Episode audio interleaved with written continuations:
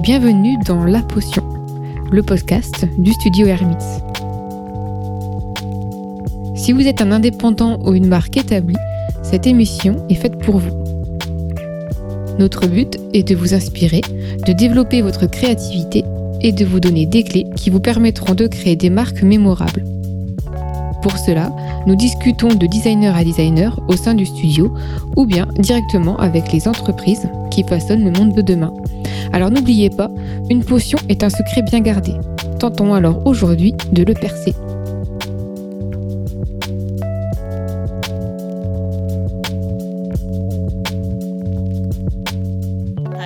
Chères auditrices et auditeurs, bienvenue pour ce nouvel épisode de La Potion. Aujourd'hui, nous avons le plaisir d'avoir avec nous Camille Azoulay, euh, autrice et cofondatrice de la marque Funky Veggie. bonjour Camille. Bonjour, merci beaucoup de me recevoir. Bah, bienvenue dans la potion. Nous sommes très heureux de t'accueillir aujourd'hui. Euh, alors, donc. Ce podcast s'adresse aux entreprises et aux créatifs qui s'intéressent au branding et plus précisément à l'identité et à l'image de marque. Donc on va identifier aujourd'hui et analyser les ingrédients qui composent votre potion et qui rendent unique Funky Veggie. Donc que ce soit à travers votre éthique, valeur et votre engagement politique des marques, en fait là dans point plus large, euh, car la communication visuelle n'est pas simplement une histoire d'esthétique, elle nous dit bien plus que ce qu'elle nous montre euh, en première lecture. Donc tout d'abord, pouvez-vous parler de la genèse de Funky Veggie? Euh, Donc c'est un projet que j'avais au départ quand j'étais étudiante, qui n'était pas voué à devenir ce qu'il est devenu. Enfin, je pensais pas du tout me lancer dans l'entrepreneuriat à la base. En gros, euh, donc moi, euh, voilà, je m'appelle Camille. J'ai passé deux ans en Chine en fait, juste après ma licence à Sciences Po et quand je suis rentrée de Chine, j'ai eu un gros déclic là-bas sur l'impact de l'alimentation notamment et nos modes de consommation sur l'environnement. Mon premier moteur, ça a été vraiment l'environnement. Et j'ai fait la démarche jusqu'au boutiste où j'ai été végane pendant deux ans, etc. Et puis euh, rapidement, je me suis rendu compte que personnellement, en tout cas, pour moi, c'était une impasse et, euh, et que finalement, euh, c'était peut-être pas la meilleure manière d'accompagner ou de d'être de, d'être dans un mouvement global de transition vers une alimentation à la fois meilleure pour soi et pour la planète, c'est donc plus naturel et végétal. Et donc ma grande question, ça a été comment est-ce qu'on fait pour emmener un maximum de personnes vers cette alimentation plus naturelle et végétale mais sans même qu'ils s'en rendent compte. Parce que je me rendais bien compte que euh, le véganisme, c'était, euh, ça concernait une minorité de personnes, en tout cas l'alimentation végétalienne. Mhm. Euh, et euh, mais pourtant, ça polarisait énormément. On en parlait beaucoup, beaucoup. Et finalement, euh, ça a poussé les gens dans leur retranchement encore plus. C'est-à-dire que combien de fois, quand on dit veggie, vegan à quelqu'un, il répond ah non mais moi j'adore le saucisson.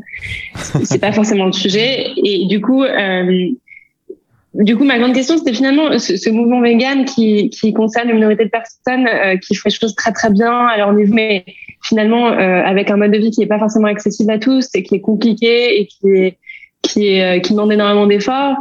finalement, c'est pas cette minorité-là qui peut faire changer les choses d'un point de vue global, même s'ils sont importants et c'est déterminant bien sûr, mais comment est-ce qu'on peut faire en sorte qu'on soit tous acteurs de cette transition alimentaire et que tous on puisse s'intégrer à nos quotidiens sans que ce soit un bouleversement global euh, de nos modes de vie d'un coup. Et, euh, et donc c'est ça la jeunesse du projet Funky Veggie. Je suis rentrée en France pour un master en communication et j'avais un coup d'entrepreneuriat. Et euh, donc toujours à Sciences Po et à ce moment-là j'ai travaillé dessus mais vraiment comme ça comme un exutoire et comme euh, voilà un atelier pour moi-même et, euh, et ça a donné un peu naissance à, à l'ancêtre de Funky Veggie. Et euh, j'ai rencontré à ce moment-là euh, mon associé aujourd'hui, Adrien. Euh, et on a créé l'entreprise. C'était, j'étais encore en première année de master. Mm-hmm. Donc pendant un an, on a encore, euh, on a fait les choses. enfin moi, j'ai fait les deux en même temps, mes études et le projet. Et puis, euh, et puis ça a fait boule de neige et, et on en est là, même si on est encore au tout début de l'aventure. Pourquoi Funky Veggie? Pourquoi ce nom? Pourquoi ce nom Alors, parce qu'on a, on a une philosophie, une conviction qui est assez particulière, mhm. euh, qui est que le plaisir peut changer le monde et que la gourmandise peut changer le monde. Cette transition alimentaire dont je parlais, nous, on, voilà, les gens, notre consommateur, c'est pas forcément le premier message qu'ils entendent. le premier message, c'est qu'ils vont se faire plaisir avec des produits qui sont gourmands avant tout. et en fait, il se trouve qu'ils sont, il se trouve qu'ils sont irréprochables d'un point de vue composition. Nous, on dit beaucoup rien de bizarre à l'intérieur, et donc ils sont à la fois meilleurs pour soi et pour la planète. Mais euh, c'est pas la porte d'entrée. La porte d'entrée, c'est vraiment la gourmandise. Mhm. Et, euh, et donc ce côté, euh, voilà, ce, ce, côté plaisir, il est essentiel. C'est vraiment le pilier numéro un de Funky Veggie.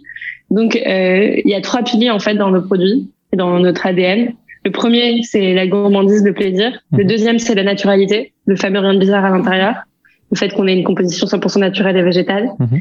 Et le troisième, c'est le côté funky, décalé, cet ADN un peu twisté, euh, qui rend le message euh, un peu plus détonnant. Et donc funky veggie parce que euh, voilà, funky, c'est notre euh, notre angle de vue, notre manière de voir le monde. Euh, essayer de trouver le petit truc marrant dans tout tout le quotidien. Euh, au quotidien, c'est vraiment des clins d'œil.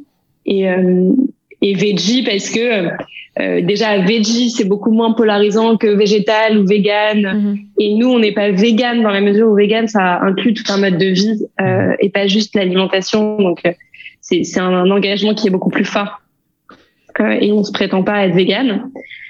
mais voilà, veggie, c'est vraiment un mot qui est, qui est plus inclusif, on trouve, qui fait moins peur que le mot vegan, euh, qui, euh, qui est plus dans le flexitarisme, dans la, dans, dans la flexibilité, dans la transition, et donc qui reflète mieux notre, euh, notre volonté euh, d'y aller pas à pas.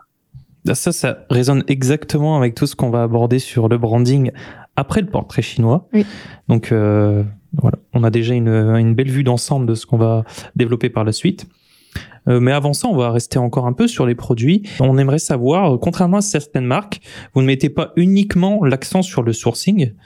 Euh, quelle est votre relation au territoire et au savoir-faire Et d'ailleurs, pourquoi ce choix? C'est vrai que nous, notre, notre grand truc, c'est la stratégie des petits pas. C'est-à-dire qu'on prétend pas du tout être parfait, mais on mmh. fait de notre mieux et on y va pas à pas. Et donc, euh, euh, voilà, le premier moteur pour nous sur cette alimentation, c'était l'environnement et la santé. Euh, mais euh, on cherche à vraiment créer un nouveau modèle, contribuer à créer un nouveau modèle où business et éthique vont de pair. Où oui, on n'est pas une ONG et euh, il y a un enjeu commercial et business, mhm. mais en même temps, on veut qu'il y ait un nouveau modèle d'entreprise comme nous qui puisse aussi avoir de l'impact. Euh, et donc l'environnement et la santé, c'est top, mais plus on a l'impact, mieux c'est. Euh, c'est pour ça que, bah, le, par exemple, bon, le, le bio, on pouvait pas se permettre d'être bio au départ, c'était pas rentable pour nous en grande distribution. On s'est lancé sans labellisation bio. Puis en 2019, nos volumes ayant augmenté, au lieu de gagner en marge, euh, et ben on a décidé de tout passer au bio sans changer nos prix de vente. De la même manière, euh, sur le commerce équitable, on a labellisé nos matières premières exotiques comme le cacao fin 2020 en commerce équitable. Euh, et de la même manière, donc sur la, la, production, donc sur le sourcing, je pourrais continuer pendant très longtemps parce qu'évidemment, on continue à s'améliorer beaucoup, mais mm. sur la production et le lieu de production, euh, on a toujours privilégié la, la France, mm-hmm. euh, mais euh, quand on a lancé l'apéro boule, donc notre gamme apéritif snacking salé, on n'a pas pu euh, le faire en France, on était trop petits, les acteurs ne prenaient pas au sérieux, trop petit volume pour mm. eux, et euh, on est parti en Allemagne le faire. Et, euh, et aujourd'hui, là, on l'a relocalisé en France. Donc là, euh, le nouvel apéro boule arrive euh, ce mois-ci. Mhm. Non, dans un mois. Mhm. Et, et pour le coup, c'est en France. Et maintenant, on s'engage à ne plus faire que du 100% made in France. De la même manière, on conditionne nos produits dans des ESAT, donc pour favoriser l'insertion sociale et professionnelle de mhm. personnes en situation de handicap. Et, et, voilà. Et en fait, le maximum de strates qu'on peut rajouter à notre démarche d'impact, le mieux c'est. Euh, tout en étant conscient qu'on ne peut pas tout faire d'un coup. Mhm. Et donc là encore, euh, je reviens sur euh, cette stratégie des petits pas. D'accord. En fait, si je posais cette question et et je pense que c'est là aussi on peut décerner l'intelligence de la stratégie que vous avez mis en place sur le sur le branding, c'est que vous ne vous contentez pas simplement d'apporter des arguments euh, à la manière des peut-être des marques un peu vieillissantes sur l'écologie qui ne font que peut-être moraliser les gens. Et là, vous alors je vais m'avancer encore une fois un peu, mais il y a vraiment un travail sur euh, sur euh, la désirabilité en fait. Euh, là, il y a un écosystème complet. Effectivement, vous vous vous mettez, c'est peut-être pas la première chose que vous mettez en avant pour vous. Vous en parlez quand même et ça vous paraît normal en fait. C'est pas c'est pas pour vous un argument. bah, peut-être, mais en fait, ça vous paraît tellement naturel. Voilà, ça, vous paraît tellement naturel que on en a discuté avec euh, Bartholomé Lenoir mm. aussi, en parlant du Made in France. Je pense que ça va tendre vers euh, vers euh, vers la norme en fait. Mm-hmm. Ce sera plus simplement bah, un argument et que voilà. Non, c'est sûr que en fait on parle à nos mm-hmm. consommateurs comme comme comme je parlerais à un pote donc c'est cette transparence elle est évidente. Je voulais revenir aussi sur, euh, parce qu'on parlait tout à l'heure de votre présence en boutique euh, donc euh, conventionnelle sur la grande distribution, euh, parce que vous avez fait justement bah, ce choix de proposer vos produits en grande distribution au lieu des coopératives telles que Biocop, etc. Donc dans les magasins bio. du coup, je voulais en savoir un peu plus à ce sujet, bah, peut-être expliquer pourquoi, si c'est dû à certaines réglementations, comme, enfin, etc. Bien sûr. Alors, donc, bon, nous, on rattache tout à notre mission. Notre mission, c'est de démocratiser cette alimentation plus naturelle et végétale mhm. à travers des produits plaisir avant tout. Mhm. Euh, et donc, euh, le mot-clé en ce qui concerne cette question, c'est démocratiser.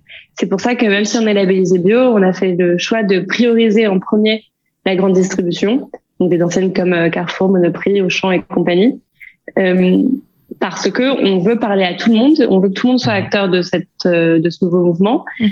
Euh, qui est pas si nouveau d'ailleurs, et euh, et euh, que tout le monde finalement puisse profiter de nos produits et pas forcément toucher les personnes initiées. Donc c'est pour ça que c'était important pour nous et ça l'est toujours de, de, donner la priorité à ce type d'enseigne. Mm-hmm. Euh, et puis il y a en effet un enjeu qui est réglementaire, mais ce sont des règles non écrites, c'est pas forcément légal. En fait, en France en particulier, euh, il y a des entreprises qui sont à la fois, la fois en GMS et en GSS. Donc GMS c'est des conventionnelles et GSS c'est des magasins bio type euh, Naturalia, Biocop et tout ça. Mhm. Mais euh, des enseignes euh, demandent à ce qu'il s'agisse d'un branding différent, d'un nom de marque différente. Donc par exemple vous avez Provamal euh, c'est euh, l'équivalent d'Alpro en magasin mmh. conventionnel, oui, euh, Björk, Bunter, etc. Il y a énormément mmh. Il y a deux exceptions aujourd'hui. Il y a la baby food grâce à Good Goût qui a vraiment changé les choses. Et il y a euh, Nutrilata en pâte à tartiner parce que Nutrilata est arrivé il y a quelques années avec un produit sans huile de palme qui était tellement différenciant que euh, que voilà même les enseignes bio le voulaient. Et euh, nous, on n'a pas voulu, euh, en grand, on n'a pas voulu créer une deuxième marque que Funky Veggie. Mais je peux vous faire quand même un gros spoiler parce que ça arrive cette semaine en magasin. Ah. Euh, on est, euh, on a lancé la patate tartinée ouf. on a lancé un parfum spécial pour Naturalia. tout en gardant notre marque, on en est hyper fiers parce que ça montre à quel point la patate tartinée ouf, qui est notre best-seller, voilà, répond à une demande très très forte.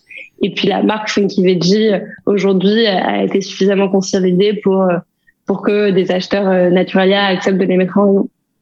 Donc on en est super fiers et on a hâte de voir ce que ça donne. Ah, super, bah, petite exclu.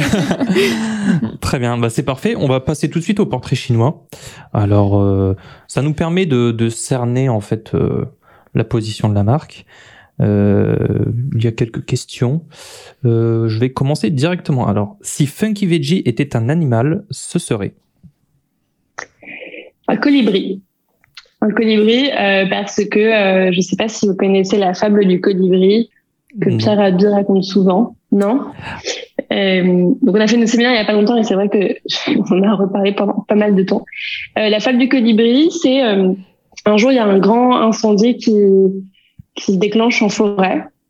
Et euh, tous les animaux sont totalement atterrés face à tous ces arbres qui sont en train de disparaître euh, et euh, sont un peu choqués, euh, font pas grand chose du coup, forcément en état de choc. Et euh, il y a juste, il y a un petit colibri qui s'agite avec son bec à, essayer de chercher de l'eau au lac et à, disperser un peu l'eau.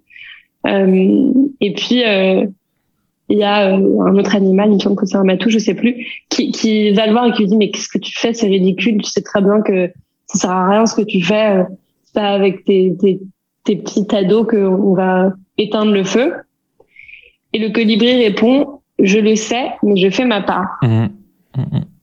Et donc c'est ça la femme du colibri. En gros, c'est euh, on prétend pas qu'on sauve le monde, absolument pas, mais euh, on prétend qu'on s'efforce d'aller dans le bon sens et que si on fait tous comme nous, bah finalement peut-être qu'on peut avoir un gros impact. et on, on, fait notre part à notre niveau, pas à pas, toujours en s'améliorant. C'est parfait. Ça parle très bien. Je pense. Oui, ça, ça correspond parfaitement. Si Funky Veggie était un pays, ce serait interdit de dire la France comme d'habitude. ah, interdit de dire la France Parce que oui, le problème c'est que tout le monde est tenté. Dire la France, donc. Euh, si Funky Veggie était un pays, euh, euh, je pense que je peux dire un, un, un pays qui c'est assez euh, émotionnel pour moi. Mm -hmm. C'est Hong Kong, qui en soi est un pays. Oui. Euh, parce que c'est là où j'ai eu un gros déclic. Euh, c'est là où j'ai énormément appris et compris euh, sur l'alimentation. C'est un pays, un endroit qui est à la croisée de beaucoup beaucoup de cultures, où, qui va très vite et qui en avance sur plein de choses. Donc, donc disons Hong Kong, allez. C'est très bien. si Funky Veggie était un plat, ce serait. Si Funky Veggie était un plat, ça là, peut il être sucré. faut- Oui, mais il faut éviter de dire les, les produits de Funky. Veggie, malheureusement. Ouais, au-delà des produits, euh, je dirais que c'est un petit déj bien gourmand Mhm. euh, avec. Euh, bon, alors c'est très dur, non mais on peut faire une recette à partir de tous nos produits, donc un, un bol de céréales euh, avec les fourrés bio et la pâte à tartiner. D'accord. Et, et du coup, il faut rajouter du lait végétal qui est pas funky veggie, donc ça va. Mhm. En fait, c'est une spécificité assez française quand même, le, le petit déjeuner sucré, parce que. Oui, c'est vrai. euh, C'est vrai. on Bah, a nous, pu on l'a voyager- revisité version Mhm. beaucoup plus euh, beaucoup plus saine. C'est ça. Si Funky Veggie était une célébrité, ce serait? Ouh là là, c'est très dur. Si Funky Veggie était une célébrité, célébrité euh, vivante ou qui a passé la- l'arme à gauche, ça peut être tout. Euh, je vais choisir quelqu'un qui est dans l'humour parce que je pense que c'est aussi Mhm. ça vraiment notre ADN. C'est euh, c'est quelqu'un qui fait Mhm. passer des messages euh, à travers l'humour. Euh, moi, j'aime beaucoup l'humour. C'est drôle. ça. Euh, non, mais il y a pas mal d'humoristes que je suis que je trouve très drôle. Il y a Marina Rollman, par exemple. euh, Mhm. Si on peut contribuer à, à parler d'humoristes qui sont pas forcément méga connus, Mhm. Marina Rollman, c'est une humoriste qui est extrêmement drôle euh, et qui pourtant fait passer euh, des messages euh, euh, intéressants. Il y a, bah, je sais pas, dans un autre univers, mais quand même qui a fait passer des messages et qui est, je trouve, extrêmement drôle et très très décalé. Il y a Alain Chabat. Effectivement. voilà, on va choisir ces deux-là. D'accord. Donc, si Funky Veggie était un film, ce serait? Si Funky Veggie était un film. Alors, un peu moins fun, mais quand même, euh, je pense que c'est important de le mentionner. C'est un film, c'est un documentaire, en l'occurrence, qui nous a énormément marqué avec Ali Milan, qu'on a revu là, à notre séminaire très récemment, qui forcément a un peu daté par rapport à son lancement, mais qui quand même a été un gros déclic pour nous. C'est euh, Demain, de Ah. Cyril Dion et Mélanie Laurent. Je m'attendais à Earthlings, mais là, on est beaucoup moins dans, dans le thème. Mais demain, oui, absolument. Ouais. D'accord. Si Funky Veggie était un livre, alors ça c'est plus dur, ce serait. Si Funky Veggie était un livre, bah, ma vie en plus funky et veggie, publié chez La Route. effectivement, effectivement, c'est une évidence. C'est déjà un livre. Si Funky Veggie, Veggie pardon, était une couleur, ce serait. Ce serait le rose, je dirais. Le rose du logo. Euh, le rose du logo, parce que le rose, c'est, c'est l'amour, c'est positif, c'est gourmand aussi, c'est une couleur Mhm. qui est alimentaire. Euh, et, euh, et je pense que quand on pense bio, naturel et tout, on pense trop souvent au vert. Mhm. Et nous, on, on, est, on, on a du vert dans notre logo, mais on a le rose qui prend le dessus. D'accord. Alors là, c'est plus compliqué. Si Funky Veggie était une voiture, ce serait. Alors là, eff- effectivement, dans, dans le secteur où on est, ça peut paraître un peu paradoxal, mais on peut peut-être faire euh, un parallèle avec une voiture. Ça peut pas être un triporteur? Non, je suis obligée de choisir une voiture. J'ai pas de voiture et c'est vrai que dans l'équipe, je crois que personne n'a de voiture. Euh, si les commerciaux, on a une, ah bah voilà, on a une funky mobile pour un des commerciaux euh, qui visite les, les magasins d'Île-de-France, euh, qui est clairement pas euh, une voiture incroyable. Euh, je saurais même pas dire ce que c'est comme modèle. Évidemment que j'aurais adoré que ce soit électrique, ça le sera sûrement un moment, mais pour l'instant ça l'est pas. Disons que si Funky Veggie était une voiture, ce serait une voiture qui n'a pas été encore existé, encore Ah. été inventée. Mhm. Une Funky mobile électrique, euh, Tesla mais un peu moins cher, disons. Très bien, non, ça nous va, c'est parfait. Et enfin, si Funky Veggie était une entreprise d'un autre secteur, ce serait alors c'est une question qui n'est pas traditionnellement dans les portraits chinois, mais là ça nous permet de peut-être de faire le parallèle sur euh, la vision en fait euh, plus largement que, que vous avez. Ouais, bien sûr. Bah, c'est-à-dire qu'il y a pas mal de marques quand même qui fait changer les choses sur différents domaines, mais mhm. euh, je sais pas si on parle de marque de luxe. Stella McCartney a été une marque qui a vraiment bousculé les secteurs de mhm. manière vraiment sympa et, et plus éthique. Euh, dans euh, les cosmétiques, euh, le pionnier, ça a été l'Amazona, mhm. qui nous inspire beaucoup. Ça demande réflexion, j'avoue. C'est une question un peu, voilà. Pour la dernière, c'était un peu inattendu, mais. Ah, mais si, je sais. Ok, bah ça, je vais, je vais nous envoyer des fleurs parce qu'on n'y est pas du tout, du tout. D'accord. Mais pour le coup, moi, un de mes gros modèles, c'est, c'est déjà je, je, souhaite à Funky Veggie d'avoir le même, euh, la même évolution que Veja et, et, euh, avec euh, une vision des fondateurs aussi forte oui. que celle de Sébastien Kopp notamment. Absolument. Très, très, très, très bon choix. bah, du coup, on va partir sur la troisième partie sur le branding. Euh, donc, c'est un peu le, le, cœur de notre sujet, du coup, pour aujourd'hui. Euh, on va parler de, de, votre image, de votre marque et donc bah, du, du branding en globalité. Euh, nous, déjà, on a remarqué plutôt bah, votre point fort, évidemment, c'est de mettre euh, le client au centre bah, de votre stratégie euh, de, de branding. Euh, le branding, ça comprend évidemment le logo et l'identité visuelle. Et du coup, j'aurais aimé savoir ce que votre logo et votre identité, elles représentaient euh, pour vous. Ouais, alors déjà, ce qu'on ne sait pas forcément, c'est que pour faire notre petit soleil dans le logo, mhm. euh, ça ressemble un peu à un soleil. En fait, on a enfin, ceux avec qui on travaillait, on a scanné l'intérieur de fruits et mmh. légumes, euh, donc de fruits en particulier, donc euh, de mandarines, de pommes, de plein de choses, et ça a fait des sortes de de voilà de, de scans avec des, des formes géométriques comme ça. Mmh. Et, euh, et c'est ça qui a donné naissance euh, à cette euh, à ce, ce soleil où en fait c'est une sorte de des sortes de pépins autour, mmh. donc c'est c'est comme ça que c'est venu. Euh, on est en train cette année de vraiment retravailler à fond l'identité visuelle de Funky Veggie, pas pour la changer, mais plutôt pour pousser nos parties pris et pour la rendre plus cohérente entre les différents supports. Mhm. Euh, donc, du coup, j'ai pas mal de frustration moi quand je regarde euh, l'identité visuelle parce que la communication c'est mon truc à la base et que mhm. euh, j'ai l'impression que c'est pas parfait là tout de suite à date. Mhm. Mais bon, je sais qu'on a quand même des bonnes bases. Euh, donc, qu'est-ce que ça m'évoque, c'est ça?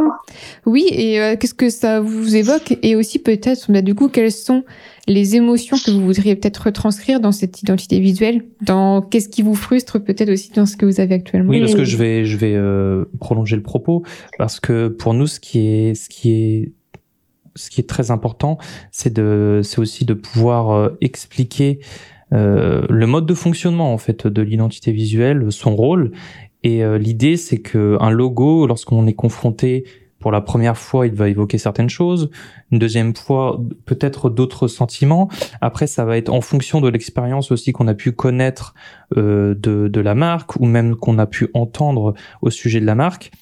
En fait, le logo, ça, comme mm. on le répète souvent, c'est un contenant vide dans lequel on va y mettre euh, une histoire, l'histoire de l'entreprise. On va y mettre euh, des valeurs, c'est tout ce, c'est pour ce pourquoi on, on, fait un travail en amont sur le branding. Un logo ne fonctionne pas tout seul en fait. Euh, ce n'est pas juste en, en, établissant un logo et en établissant des couleurs, des codes couleurs qu'on va créer une incarnation en fait. Euh, une identité, c'est une enveloppe vide dans le qu'on va faire grandir au fur et à mesure de, de son histoire. Et en fait, l'idée c'était de savoir pour vous, voilà, quelles émotions vous voulez déclencher lorsqu'on est confronté mmh. pour la première fois ou ouais. Euh, ben, je pense que la première chose, c'est vraiment la joie. Enfin, nous, on veut que ce logo et notre univers il soit joyeux. Mhm. Euh, donc la joie, euh, le, le, fait de faire sourire. Mmh. Funky Veggie, c'est un nom qui fait sourire. Le logo, qui fait sourire, euh, un peu décalé, euh, avec une touche d'humour.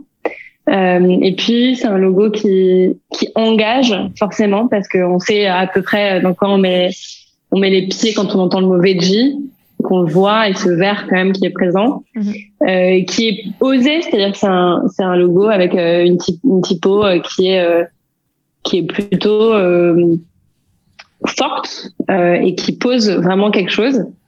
et puis, il y, a, il, y a, en effet tout ce qui est autour important. Nous, sur nos packaging en particulier, notre logo, on le met un peu comme une languette. et en fait, avec des ombres autour. Et, et pour nous, c'est important parce qu'il y a un côté label. C'est-à-dire mmh. que Funky Veggie, c'est un label de réassurance sur la composition et l'authenticité des produits. Euh, et on a envie que ce soit encore plus demain. C'est-à-dire qu'on voit le logo Funky Veggie, on n'a pas besoin de scanner avec Lucas ou de scruter la liste des ingrédients. On sait mmh. que c'est OK, ça va bien se passer. Euh, je pourrais continuer longtemps. les, les éléments les plus importants, c'est ça. Ouais, c'est ça. En fait, c'est exactement ça, quoi c'est de, de, créer de la confiance à travers euh, la marque, tout simplement, l'expérience qu'on a pu en avoir, l'expérience enfin, qu'on a pu nous rapporter aussi. Et c'est vrai que nous, on dit souvent qu'un logo, c'est un drapeau qui vient représenter euh, euh, pas cette fois-ci une nation, mais peut-être une communauté. Et c'est par cette communauté que vous vous distinguez, je pense, brillamment. Et c'est ce pourquoi on a voulu aussi aujourd'hui nous entretenir avec vous. Mais après, c'est aussi intéressant puisque bah, justement, au-delà des, des produits, euh, il y a vraiment cette idée euh, à, à, travers bah, cette, euh, cette idée de, de, label de, de vendre aussi une expérience et autre chose, hein, une qualité en fait qui est au-delà des produits eux-mêmes. Ouais, exactement. Il y a vraiment, en fait, nous pour nous, d'ailleurs moi c'est pour ça que j'ai créé Funky Veggie, hein, c'est que j'adore la communication, mais je trouve que la communication pour la communication, mmh. ça ne sert à rien et c'est plutôt contre-productif. Pour nous, la communication, c'est un outil pour mieux véhiculer nos messages. Absolument. Mais c'est c'est juste un outil. Mhm. C'est ce qu'on dit, euh, ce qu'on disait dans, dans le, effectivement dans le podcast sur branding, oui. podcast de plus d'une heure. c'est exactement ça. on retrouve dans, dans votre communication, effectivement, on en a parlé tout à l'heure, la, la gourmandise version rien de bizarre à l'intérieur. Euh, Est-ce que vous pouvez nous dire deux trois mots sur votre ton de voix? Oui, rien de bizarre à l'intérieur, c'est juste quelque chose d'assez simple qu'on pourrait dire entre voilà, entre amis, c'est c'est nous on essaie au maximum de parler comme euh, je parle euh, à mon copain, euh, mhm. à mes amis quand j'essaie de décrypter les produits en rayon. rien de bizarre à l'intérieur. Derrière, il y a une exigence extrêmement forte dans le cahier des charges euh, parce qu'on est bio, sans sucre ajouté, sans colorant, sans conservateur, euh, 100% d'origine naturelle et végétale, systématiquement moins sucré, moins gras par rapport aux rayons, etc. Je suis pas rentrée dans le cahier des charges, mais mhm. en fait, c'est vrai que je pense que les marques euh, traditionnellement ont tendance à garder des manières de parler très institutionnelles et très techniques, bah, peut-être pour euh, véhiculer euh, l'authenticité, le, le, travail, l'expertise derrière. Mais en fait, nous, on pense pas que ce soit nécessaire.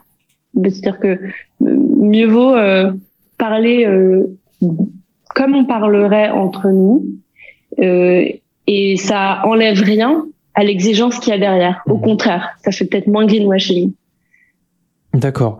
C'est intéressant parce que ça m'amène précisément à la, à la deuxième question, là qui est un peu plus, euh, on rentre encore plus en profondeur, parce qu'autour de Funky Veggie, vous avez créé un écosystème complet destiné euh, à, votre cible, effectivement, où vous voulez parler euh, aux gens à qui vous vous adressez de la même manière qu'ils parlent entre eux, en fait. Et c'est précisément, encore une fois, ça c'est le travail sur le branding qui est, qui est en, qui est primordial et on le voit dans Funky Veggie qui est réalisé de, de manière assez brillante, même très brillante. Et vous proposez par exemple un podcast dans lequel vous abordez des thèmes récurrents du progressisme, mm. que ce soit le véganisme, le libéralisme, le féminisme, euh, et mais un peu moins d'écologie pure. Euh, pourquoi ces choix?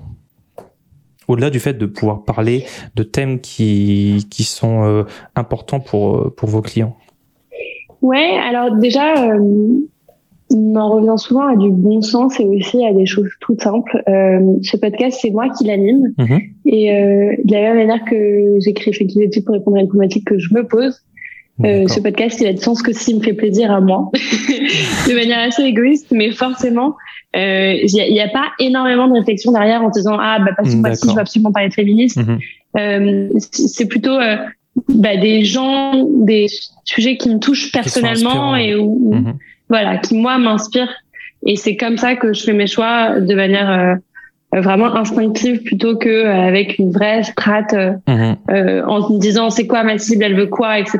D'accord. Et, donc, donc, forcément, il y a, y a, ça qui entre en compte et, et donc naturellement, bah, il y a plus de femmes probablement par mimétisme, mhm. voilà. Et puis c'est vrai que des sujets d'écologie pure et dure, mhm c'est un peu indigeste quand même. Mhm. Euh, et nous, on essaie avec ce podcast de vraiment faire euh, infuser un message, mais de manière sympathique et, et accessible et très digeste, euh, puisque les podcasts qui durent 30 euh, minutes ou moins, donc c'est vraiment un format hyper pratique euh, et hyper accessible. Donc de la même manière que sur nos produits, la porte d'entrée, c'est pas de la composition, mais c'est plutôt la gourmandise sur le podcast, la porte d'entrée, c'est euh, euh, passer 30 minutes sympa. Mhm. Euh, et il se trouve que euh, on apprend des choses et que ça va dans le bon sens. Euh, mais c'est pour ça que euh, j'ai pas forcément reçu d'experts sur des sujets hyper techniques. Mhm. Et peut-être que je le ferai avec un angle particulier, mais pour l'instant, j'ai pas eu de coup de cœur. Moi, je trouve que c'est c'est très pertinent parce que le podcast, c'est aussi un point de contact parmi mhm. tant d'autres euh, d'une marque avec sa cible. Euh, et je pense que ça apporte, au-delà de la tendance du podcast, euh, un moyen supplémentaire pour, alors c'est ce qu'on dit aussi dans cet épisode sur le branding, de personnifier en fait la marque. Parce que le travail du branding, moi, nous, notre définition, c'est personnifier une marque, c'est c'est c'est faire en sorte qu'elle incarne quelque chose à la manière d'un être, un être qui n'est pas juste un corps et une enveloppe euh, euh, simplement et qui va voilà qui va encore comme je le dis je, je me répète euh, incarner des valeurs une manière d'être aussi. Et là on sent vraiment dans ce podcast effectivement que c'est plus libre plus relâché et que ça permet aussi de de transmettre des valeurs personnelles et là on touche presque au personal branding en fait à la même manière, alors je vais prendre des ah très exemples. Euh, euh, bon, là je vais prendre même un exemple extrême où euh, Elon Musk va apporter une valeur supplémentaire, va rassurer ses investisseurs grâce à son personal branding.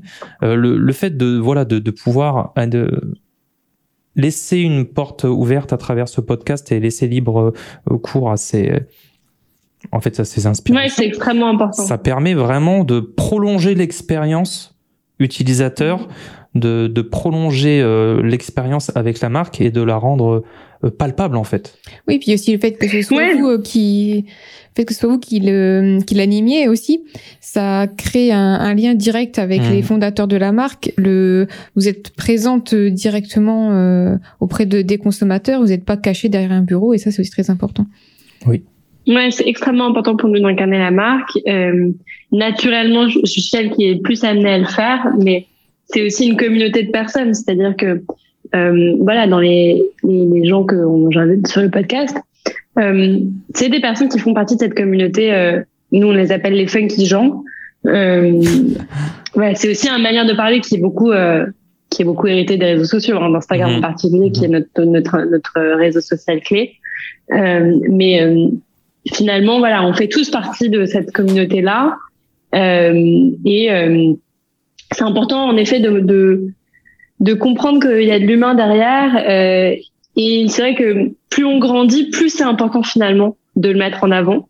Parce que en plus, en grande distribution en particulier, il y a énormément de méfiance. Et, euh, et les consommateurs ont tendance à se dire, OK, c'est une grosse boîte.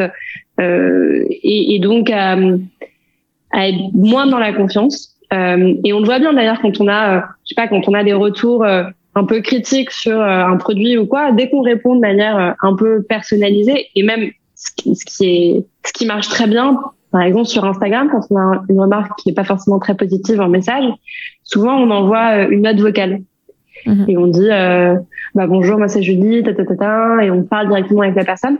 On voit tout de suite que les gens sont un peu surpris de ça et euh, ils répondent vraiment positivement parce qu'ils se rappellent que oui, on n'est pas parfait, mais en fait on est des êtres humains comme eux Mhm. Euh, et c'est extrêmement important. Et, euh, et sur le podcast, euh, l'enjeu, c'est aussi de montrer que, voilà, on est drivé derrière par des valeurs, par des émotions, par tout ce qui fait qu'on est des êtres humains et, et que c'est c'est ça la marque c'est pas juste une boîte noire froide d'accord.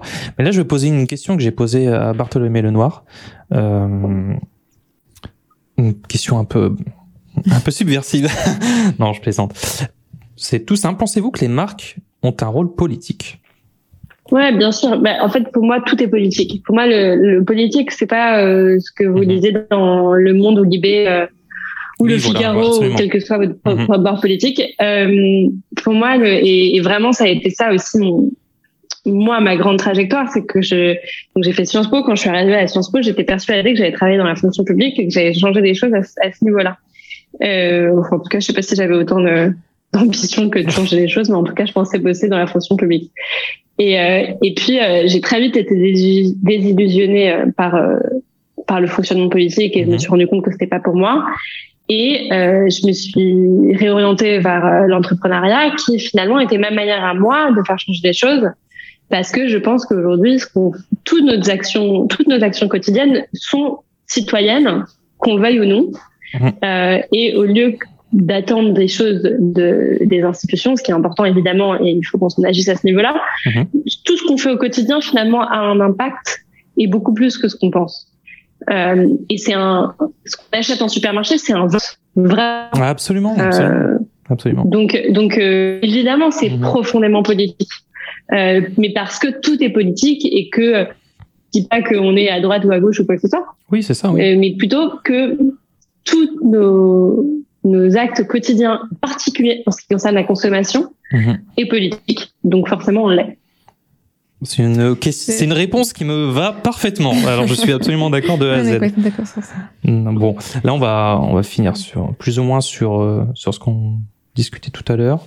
Euh, oui, parce que bah, comme on, l'a évoqué, euh, bah, d'ailleurs vous l'avez évoqué sur les réseaux, euh, vous cultivez justement cet esprit de communauté euh, bah, de par vos engagements et euh, par votre approche des réseaux sociaux et donc bah, par Instagram plus particulièrement, puisque c'est ce qui vous a fait connaître en fait. Je pense que vous avez décollé, si je peux dire ça comme ça, grâce à Instagram en partie. Pouvez-vous nous parler bah, du coup de la puissance du sentiment d'appartenance à un groupe appliqué au branding?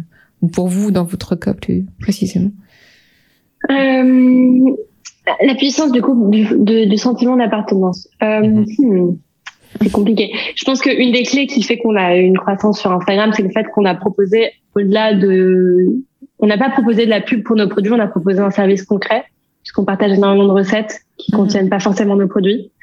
Et, euh, et donc ça, euh, c'est clé parce qu'on n'est pas juste là à demander quelque chose de la part du consommateur ou du follower, à mhm. savoir qu'il achète nos produits, mhm. mais plutôt on leur donne quelque chose. Mhm. Euh, donc pour moi, c'est ça vraiment qui a été clé.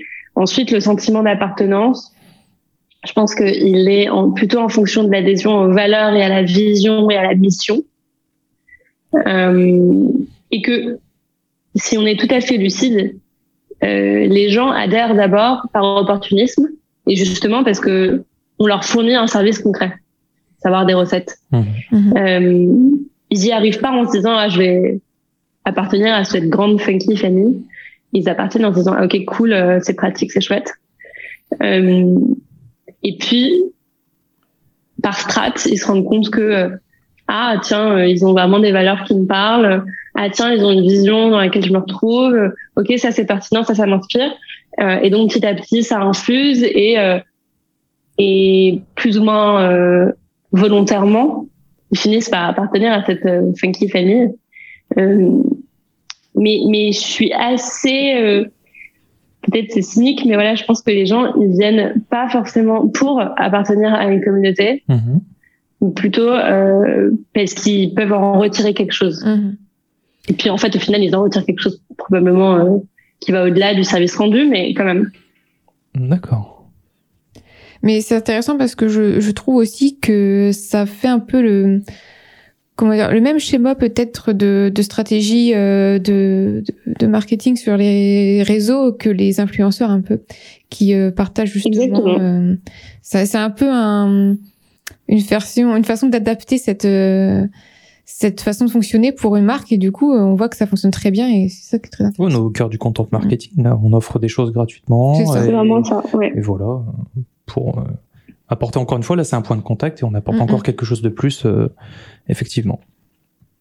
Bon, on arrive à la, fin de cette interview. Très rapide, comment voyez-vous le secteur dans les 20 prochaines années? C'est rapide. Euh, c'est rapide. Alors, Funky Veggie partout.